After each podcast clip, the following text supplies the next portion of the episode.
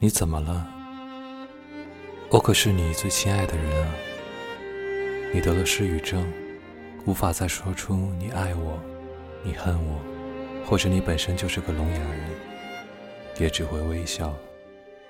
除非我表露出我的焦急。你怎么了？我可是你最思念的人啊！你得了妄想症，总能找到压制念想的方法。你只会一直眷恋，你不会唱歌，但是却能唱出我写给你的歌。你到底怎么了？你可是我最想一起死去的人啊！你迷恋上了睡眠，你在睡梦中微笑，在微笑中死去，孤零零、冷冰冰的，就像失去了。我给的温度。